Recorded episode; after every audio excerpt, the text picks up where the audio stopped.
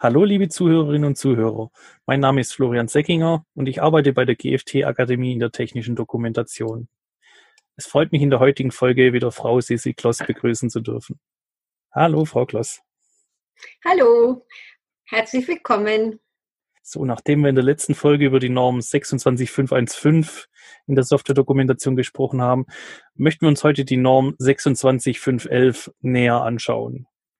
Die Norm trägt den Titel Anforderungen an Manager von Informationen für Benutzer von Systemen, Software und Services.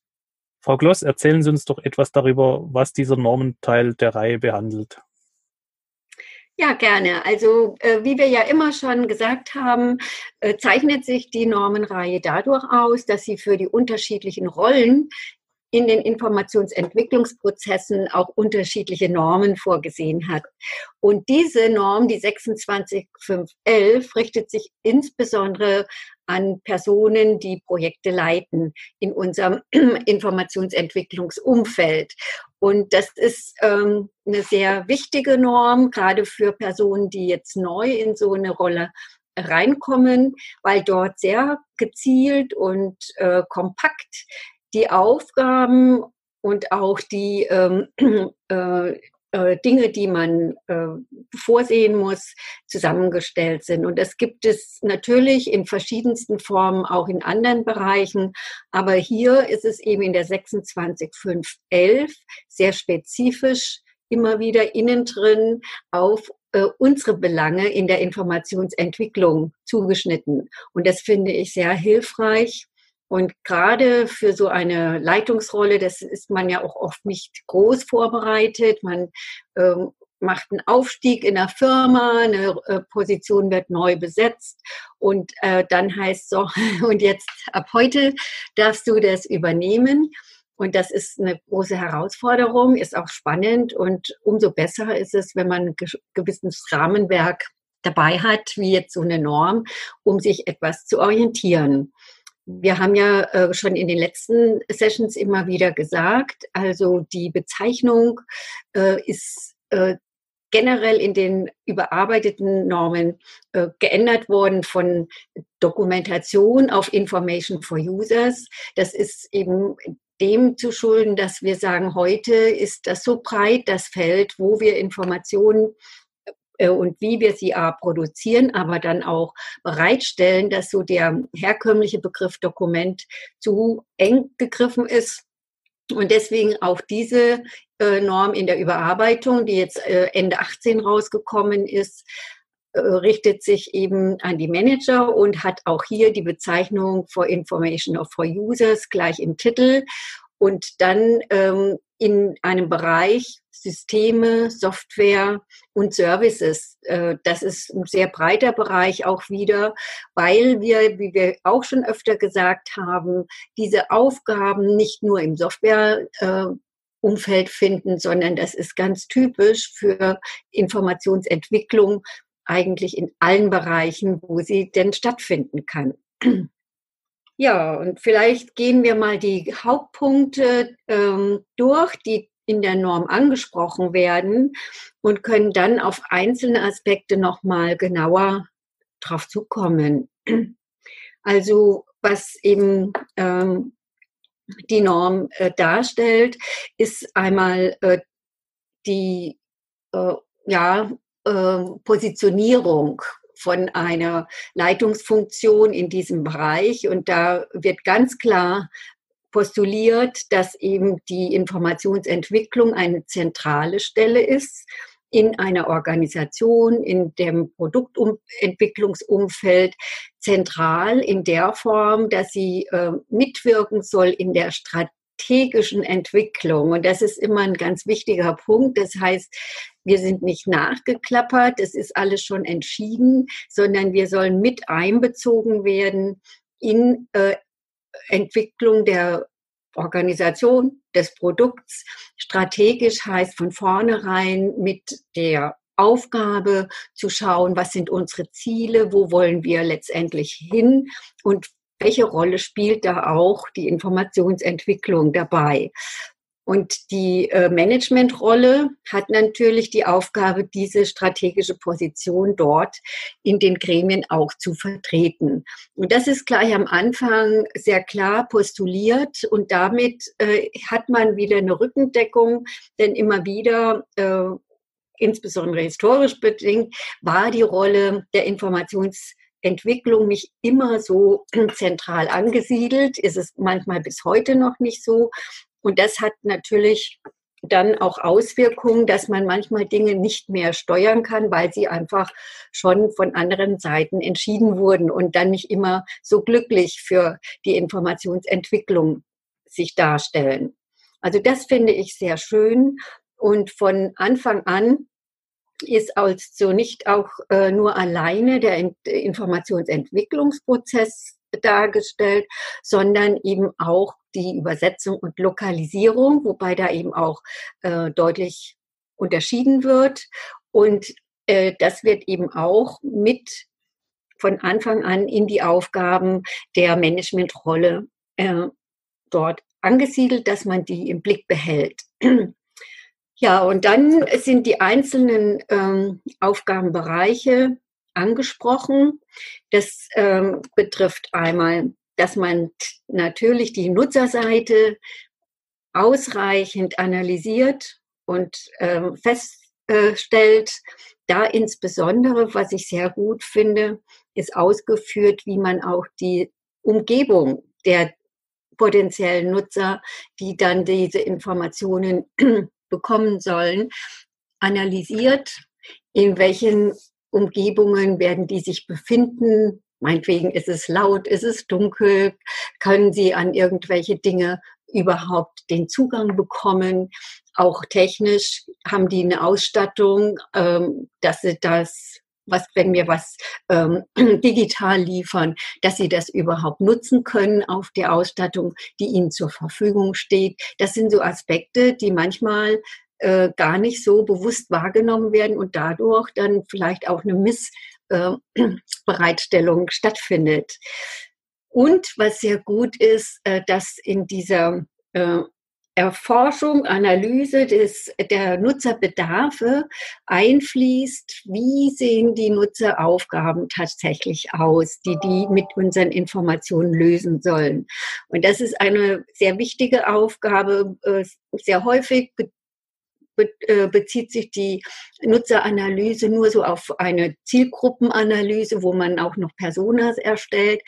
Aber die eigentlichen Aufgaben, die ja dann auch ähm, bewirken, welche Informationen müssen wir bereitstellen, das ist, wird oft ist zu kurz gegriffen. Und das ist jetzt in dieser Norm nochmal ganz explizit angesprochen und immer sehr gut auch mit Beispielen angefügt. Wie kann es ausschauen? macht die Person die Aufgaben immer häufiger, macht sie nur einmal, macht sie sie äh, mit einem bestimmten Vorwissen oder eben ganz frisch, ohne jegliche Art des Vorwissens.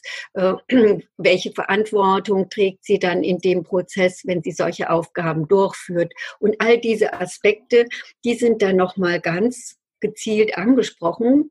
Und das finde ich eben immer wie schon in den vorangehenden Normen sehr gut, dass man da so eine Richtschnur hat, an der man sich orientieren kann. Ja, wie sieht diese Nutzeranalyse aus? Also es ist wie immer, wird auch hier in der Norm natürlich auf vorhandenes äh, Nutzer-Zielgruppenanalyse zurückgegriffen. Aber was schön ist, wir finden in der Norm der Anhang A und da ist eben Klar, die Persona-Methode wird auch erwähnt. Also zu Anhängen, das ist ja kein Lehrbuch, da wird nicht richtig ähm, eine Methode auch von vornherein ähm, nochmal ausgeführt, aber sie wird eben erwähnt für die User-Profile. Und äh, dann eben, ähm, was ich halt sehr schön finde, dass man diese User-Tasks genauer in den Blick nimmt. Und da steht zum Beispiel eine lange Liste, man soll Workflow-Diagramme machen, man soll äh, die Reihenfolge der Aufgaben, die durchgeführt werden, selbst erfassen und darstellen, damit man auch da den Prozess vor Augen hat. Man soll ähm, Aufgabenhierarchien darstellen und Abhängigkeiten zwischen Aufgaben, auch sehr wichtig. Was muss zuerst gemacht werden, dass das andere stattfinden kann? Wo, ist, ähm, wo spielen unterschiedliche Rollen bei der Aufgabendurchführung eine äh, wichtige Rolle? Dann ähm, natürlich ähm, sollte man sagen, was ähm, eine Kurzbeschreibung der User-Aufgaben, was ist das Ziel der Aufgabe, wie wird sie im Einzelnen durchgeführt und welche äh, Dinge müssen vorhanden sein, um bestimmte Entscheidungen treffen zu können. Ja, und dann idealerweise, dass man natürlich, das ist ja nicht immer möglich, aber dass man auch ähm, reale Beispiele bekommt, also vielleicht in die Umgebung tatsächlich gehen kann und sich das mal anschauen. Und ja, also das sind so eine ganze Liste von Dingen, die man in sonstigen Zielgruppenanalysen nicht so detailliert schon äh, als äh, Regelwerk praktisch als Stütze mitbekommt. Das finde ich sehr hilfreich. Ja, kommen wir dann noch zum Management von Informationen. Da kommen ja auch sicherlich verschiedene Methoden zum Einsatz. Äh, können Sie uns dort äh, welche erläutern? Ja, also was jetzt in der, in der Norm noch angesprochen ist, ist dann, ähm, was man letztendlich dann im, im Weiteren machen muss. Also es wird nicht eine spezielle Methode angesprochen, es werden äh, Bezug genommen, auch auf äh, agile Entwicklungsmethoden, wo es ja die spezielle Norm 26515 dafür gibt. Aber es wird immer die prinzipiellen Aufgaben werden dargelegt. Also äh, sehr ausführlich wird noch behandelt, wie mache ich so einen Projektplan. Auch das ist ja gehört zum normalen Projektmanagement dazu. Aber was jetzt hier in der Norm dazu kommt, dass man eben wieder spezielle Aufgaben, die jetzt in der Informationsentwicklung in solchen Projekten stattfinden. Also zum Beispiel, dass ich auch aufnehmen muss, ähm, welches Wissen wird von, meiner, äh, von meinem äh, Team erfordert. Haben die das Vorwissen schon für die speziellen meinetwegen Tools, die wir in unserem Umfeld einsetzen. Wenn nicht, wie kriege ich die in diese Tools möglichst schnell eingearbeitet, dass sie dann die Aufgaben lösen können? Mit Zeitberechnungen, wie viel Zeit wird das kosten, was heißt das für unser gesamtes Projektschedule, also wie können wir dann unsere Projektzeiten entsprechend auch realistisch planen. Dann äh, sehr schön auch ähm, ein Hinarbeiten, welche Risiken könnten während der äh, der äh, Informationsentwicklung auftreten. Zum Beispiel ähm, Mitglieder aus dem Team äh, verlassen das Team oder eine bestimmte Software, die wir brauchen, meinetwegen für die Bildbearbeitung, für eine Videoproduktion oder auch Content-Management-System, steht in der Form, wie wir sie eigentlich brauchen, gar nicht noch zur Verfügung, hat sich verspätet. Oder irgendein ähm, äh, Produktinput, den wir unbedingt benötigen, hat sich ver äh, verzögert. Und solche Dinge sind eben sehr wichtig, dass man von vornherein darauf getriggert ist, dass das vorkommen kann und äh, das vorsieht und dann eben, wenn es eintritt, äh, da auch ein gewisses Gerüst wieder vorfindet, wie gehe ich damit um. Und das finde ich in diesem Part sehr gut. Wie mache ich eben einen Projektplan? Und dazu gibt es auch noch mal wieder einen eigenständigen Anhang, wo beispielhaft diese ganzen äh, Teile, die in so einem Projektplan drin sein sollten, aufgeführt sind.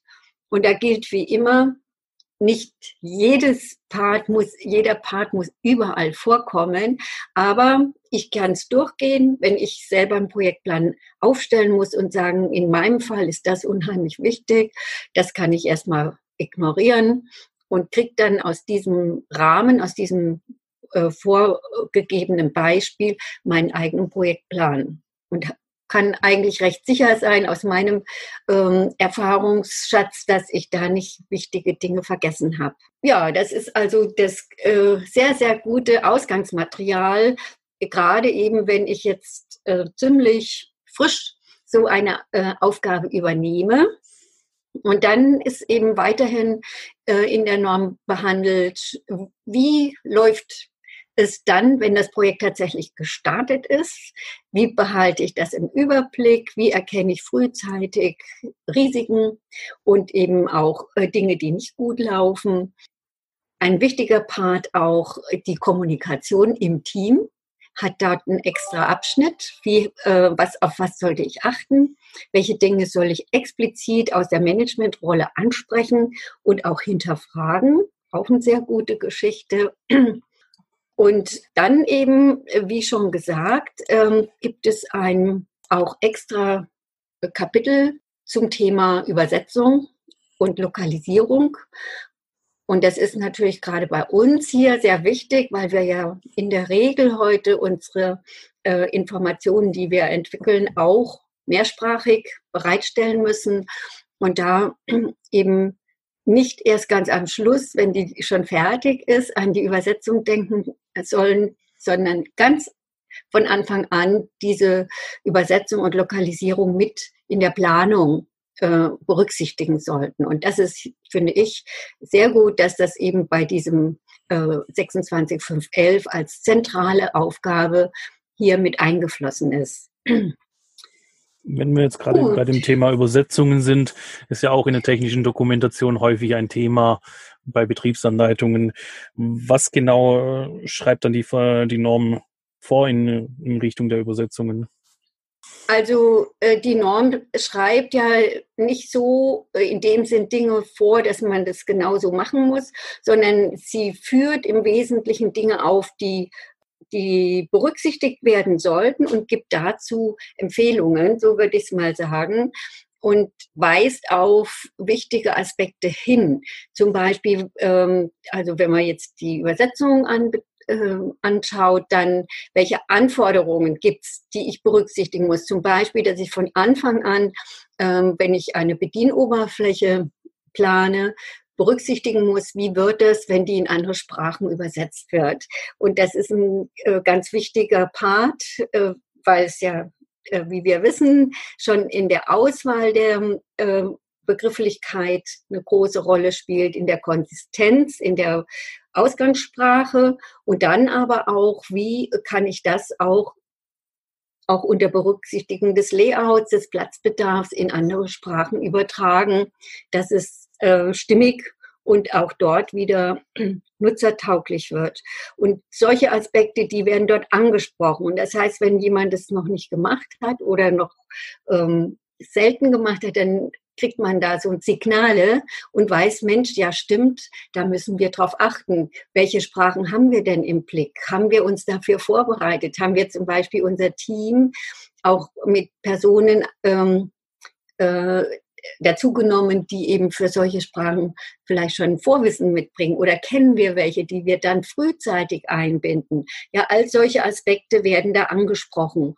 Und deswegen ist das immer, wie ich sehe, ein sehr guter Leitfaden, an dem man sich orientieren kann. An was muss ich alles denken und äh, was sind dann mögliche Aktionen, die ich daraus schließen kann.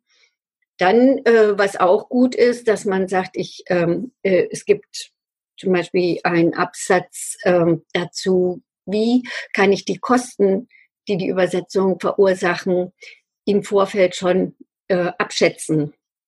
Auch das ist ein wichtiger Punkt, weil die Übersetzung ist ein Kostenfaktor natürlich. Und da sollte man auch frühzeitig in der Gesamtkalkulation darauf vorbereitet sein. Dann ähm, äh, gibt es ähm, Aspekte wie äh, und was kann ich auch vielleicht äh, maschinell übersetzen lassen, was muss ich vielleicht doch äh, lieber menschlich übersetzen lassen, auch ein wichtiger Aspekt, wobei es immer keine großen Ausführungen sind, genauso musst du es machen, sondern immer wieder Signale, an das kannst du denken, an das kannst du, äh, daran kannst du dich vielleicht orientieren. Und dann gewappnet zu sein, was im eigenen Projekt passiert.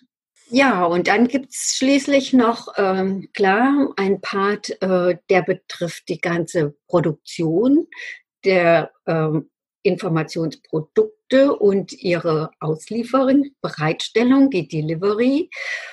Auch da ist es eben äh, kein kein Produktionsverfahren oder sowas, sondern nur eben immer wieder, was enthält diese Phase von unserem Entwicklungsprozess und an was sollte man denken. Ja, und schließlich natürlich ähm, auch, wenn dann die Information schon zu den Nutzern gelangt ist, wie kann ich das ähm, messen, analysieren, wie die Nutzer damit zurechtkommen, auch das ein wichtiger Punkt, was ja oft auch gar nicht so stattfindet. Ist ja auch alles in der Ausführlichkeit im, im normalen Alltag oft gar nicht so möglich. Aber äh, wie gesagt, eine Norm ist ja auch dazu da, dass man immer wieder Anregungen bekommt. Wie könnte, was könnte ich noch optimieren? Wo könnte ich noch äh, Stellschrauben ziehen, damit wir da noch besser werden?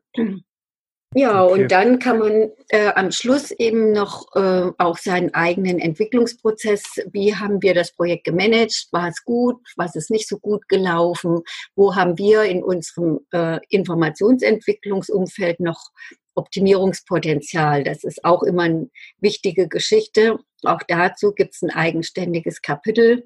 Und insofern ist es aus meiner Sicht eine sehr runde Sache für die Managementrolle. Ähm, dann zum Schluss noch eine Frage. Ähm, was denken Sie, aus welchem Grund äh, sollte man diese Norm anwenden? Was sind die großen Vorteile der Norm?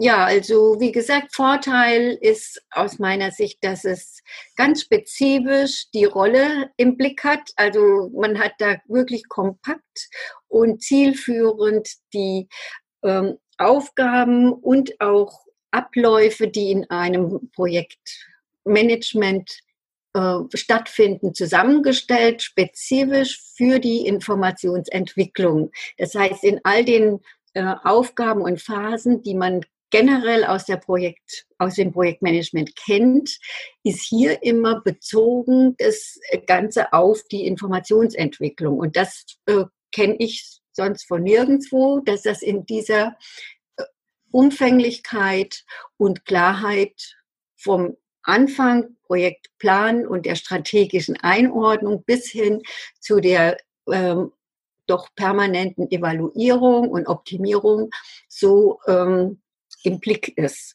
Und man hat äh, auch hier eben wieder Anhänge, die schon recht ausgearbeitet äh, äh, darstellen, wie mache ich, wie, wie kann ich wirklich die Nutzerseite im Blick haben, nicht nur jetzt von der Persona-Geschichte her, sondern wirklich vom Umfeld, von den Aufgaben, die anstehen, was ja äh, meiner Ansicht nach die noch wichtigere Geschichte ist.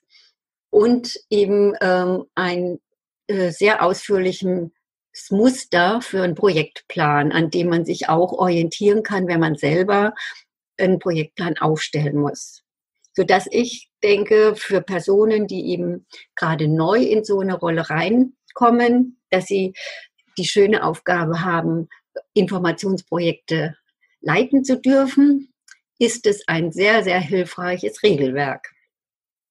Vielen Dank, äh, Frau Kloss, für das interessante Gespräch. Liebe Zuhörer und Zuhörerinnen, wir sind nun wieder am Ende der heutigen Folge angekommen. Ich hoffe, Ihnen hat die Folge heute so viel Spaß gemacht wie mir. Ich bedanke mich bei Ihnen für das Zuhören und auch äh, vielen Dank an Frau Gloss. Ja, ich danke auch äh, fürs Zuhören und freue mich, wenn Sie auch das nächste Mal wieder dabei sind. Tschüss. Ja, ich freue mich dann auch. Bis zu unserer nächsten Folge und alles Gute bis dahin. Auf ein baldiges Wiederhören.